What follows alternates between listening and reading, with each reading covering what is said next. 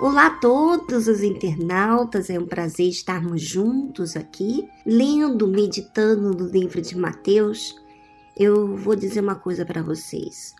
Tem acontecido coisas maravilhosas dentro de mim. Você já ouviu falar de regozijo na Bíblia? Tem uma passagem que fala: Regozijar-me-ei muito no Senhor porque me cobriste de vestes de salvação. Isso está escrito em Isaías capítulo 61, versículo 10. Essa alegria é além de uma alegria normal, de você se alegrar quando alguém é beneficiado pelo seu trabalho, etc. Mas alegria, esse regozijo que mencionei aqui do versículo, fala muito porque só quem veste dessa roupa de salvação é que entende que é o trabalho do Espírito Santo. E eu gostaria muito que você, internauta, tivesse essas experiências maravilhosas dentro de você. Não é experiências que você entendeu a palavra de Deus, que você sabe falar da palavra de Deus, mas do que realmente está acontecendo dentro de você. Você está vendo as coisas diferentes, você tem atitudes diferentes, o seu comportamento tem sido benéfico para a sua fé. Além de que o seu relacionamento com Deus tem se aprofundado ainda mais. Isso eu posso dizer para você que é um regozijo. Isso é a obra do Espírito Santo. Às vezes você está aí e você está, sabe, ansiosa em fazer a obra de Deus. Enquanto que a obra de Deus começa dentro de você. Quando que essa obra acontece dentro de você, então ela vai exteriorizar, obviamente, para o lado de fora. Mas a sua alegria não deve ser pelas conquistas do lado de fora, mas pelo que está acontecendo dentro de você. Eu espero que você tenha compreendido. E você pode participar aqui no blog, escrevendo, falando realmente o que está acontecendo com vocês nessas meditações que temos feito todas as semanas aqui pelo blog. Bom, acompanhe comigo o livro de Mateus, capítulo 11, versículo 12. E desde os dias de João Batista, o Batista, até agora, se faz violência ao reino dos céus. E pela força se apoderam dele. Porque todos os profetas e a lei profetizaram até João. E se quereis dar crédito, é este o Elias que havia de vir. Quem tem ouvidos para ouvir, ouça. Bom, minha amiga internauta. De repente, você é uma pessoa que tem na igreja, lê a Bíblia, dá suas ofertas, evangeliza, é ativa na igreja ou não, mas você tem cumprido seus deveres. Mas nada acontece de mãos beijadas. E como eu me refiro a isso? Que o Senhor Jesus está falando que desde os dias de João Batista até agora se faz violência ao reino, ao reino dos céus. E pela força se apoderam dele. Quer dizer, além de você ter que violentar para entrar nesse reino dos céus, reino dos céus é a sua salvação. É aquilo que que é a obra de Deus dentro de você. Esse é o reino dos céus. Na verdade, o reino dos céus é quando a gente morar por toda a eternidade juntamente com Deus. Como diz aqui, se faz violência ao reino dos céus e pela força se apoderam dele. Quer dizer, não é você apenas cumprindo seus deveres. Você é desafiada, a sua fé é responsabilidade sua. Não é do pastor, do seu marido, da sua família, dos seus pais. A sua fé é responsabilidade sua com Deus. E essa fé demanda de você resposta. E como é que você muda?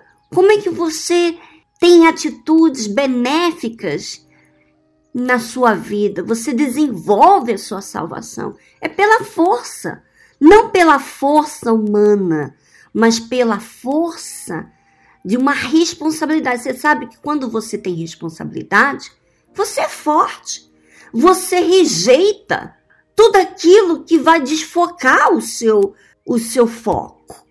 Você ignora as suas vontades, os seus prazeres para aquilo que você quer que aconteça na sua vida. Quando você tem essa responsabilidade com a sua fé, você tem força para se apoderar dele, dessa obra do Espírito Santo na sua vida. Como é que eu faço? Como é que como é que o Espírito Santo pode fazer a obra na minha vida? Você acha que simplesmente eu oro e vai cair uma mágica do céu na minha vida? Você acha que é isso que acontece? Não. O que, que acontece comigo? Vou falar com você a respeito disso. Então, eu ouço a palavra de Deus, eu medito na palavra de Deus. Além de meditar na palavra de Deus, eu vou dizer uma coisa para você que alimenta muito como eu coloco força no que eu faço para Deus. Como? Por quê, Viviane? Como é que você? Por que, que você coloca tanta força? Por que, que você é, dita normas, dita horários cedo para falar com Deus, porque é assim que eu faço. Eu proponho é, meditar na palavra de Deus, a orar, falar com Deus logo cedo de manhã. Então, eu tenho outras coisas que eu tenho vontade de fazer até primeiro, porque senão eu vou desanimar. Quando eu leio a Bíblia, eu curto o que eu estou lendo e, e às vezes eu não quero sair para exercitar, não quero fazer nada mais do que ficar pensando naquilo que eu li, meditei, etc.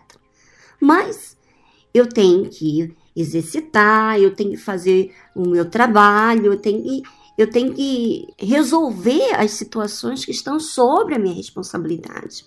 Porém, eu priorizo a minha fé. Eu priorizo meu relacionamento com Deus.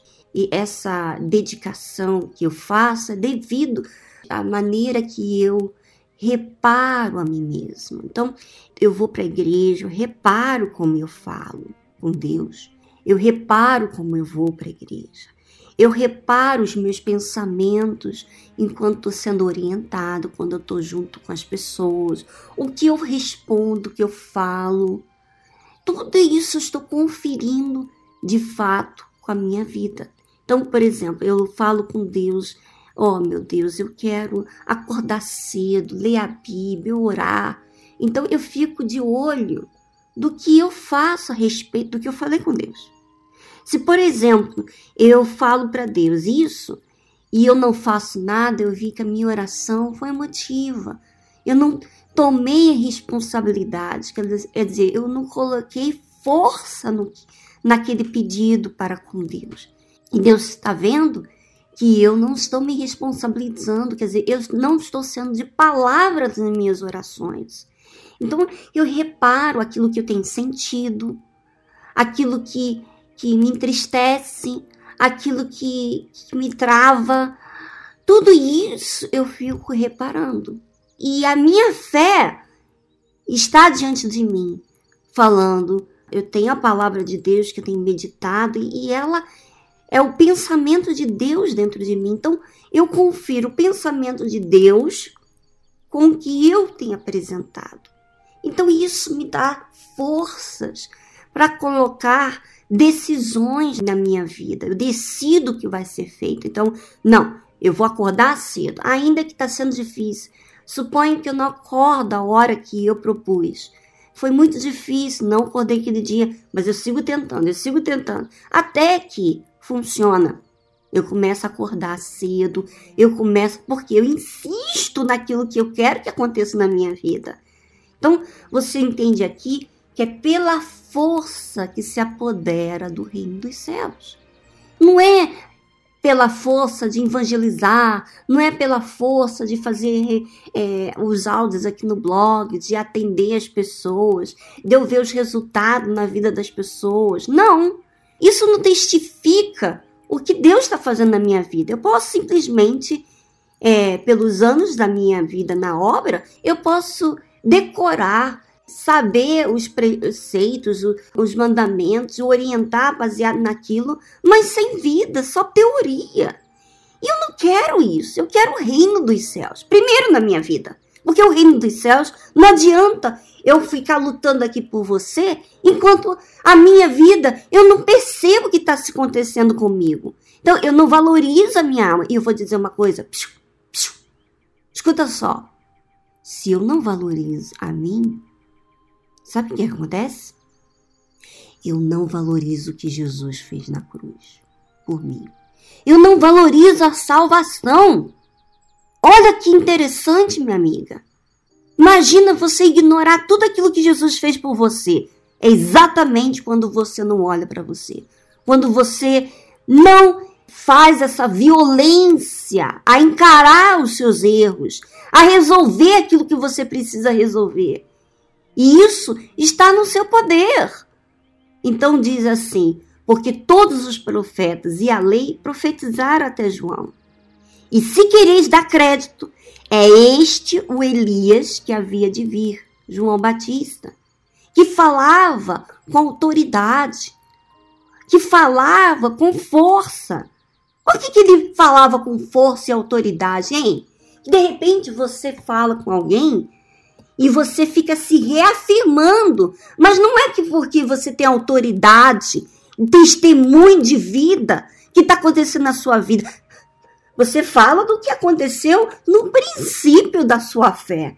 Mas hoje, já passado há anos, você já não vive nenhuma novidade com Deus. Inclusive, se você reparar, as suas orações são até orações que você fala rápido. Você fala da boca para fora, você fala religiosa e na verdade você está desbocando a sua vida, você está falando tudo mentira. Você está enganando a você mesmo. Você está literalmente se fazendo de uma religiosa. Você já pensou nisso? De uma fanática. Quando você olha uma pessoa fanática, você olha e você despreza, você ignora, você não se sente à vontade com ela porque ela não traz nenhuma vida, senão um sistema. Pelo amor de Deus, Jesus não é isso, minha amiga. E de repente é isso que você transmite a respeito de Jesus. Você envergonha o nome de Jesus porque a sua vida não tem novidade. Você não violenta, você não tem conflitos. Peraí, como que se você quer a salvação, e você é perfeita, como é que você não tem que fazer violência nem força? Você bota força, violência no seu trabalho, aonde as pessoas vão aplaudir você. Você me ajudou. Vão dar glória. Você é tudo demais. Você é usada por Deus. Você recebe a glória. De repente você fala para receber a glória, para você receber, receber reconhecimento. Você já reparou como você está falando com Deus? E você já reparou o seu louvor, a sua adoração, que de repente a sua adoração são palavras simplesmente da boca para fora. Como vou dizer uma coisa bem assim chocante para você. Sabe, quando você vê nos filmes, às vezes tem cenas em que a mulher mostra que está ali feliz, que está ali curtindo aquele namoro, que está sentindo o maior prazer dando aquela pessoa, enquanto na verdade aquilo tudo era uma cena para fazer você sentir alguma coisa, ou os telespectadores sentirem emoções. Mas não era nada verdade, aquilo era tudo uma figura. Por favor, minha amiga, não faça esse papelão diante de Deus. Porque se você fala para Deus, Deus, eu te adoro, eu te louvo, te agradeço, e você não tem experiências com Deus, nada acontece na sua vida, eu digo uma coisa: esse reino dos céus está acontecendo dentro de você. Será que existe esse regozijo? Porque você está vestida com as vestes de salvação? Ou porque você está vestida de obreira, que você está atendendo, porque você está ativa na obra de Deus? Se você não valoriza a sua alma, você não valoriza o que Jesus fez por você.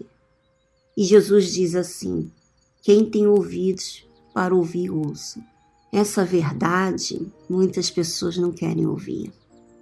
Elas preferem o engano, a ilusão, é, despistar a sua dor, os seus problemas e focar naquilo que se autoafirma é, no seu trabalho, no, na afirmação dos demais. Por favor, minha amiga internauta, cuide da sua alma, porque é a coisa mais importante que você possa alcançar, porque dela você alcança o seu relacionamento com todas as outras pessoas, inclusive com Deus. Um grande abraço para vocês e pense sobre isso.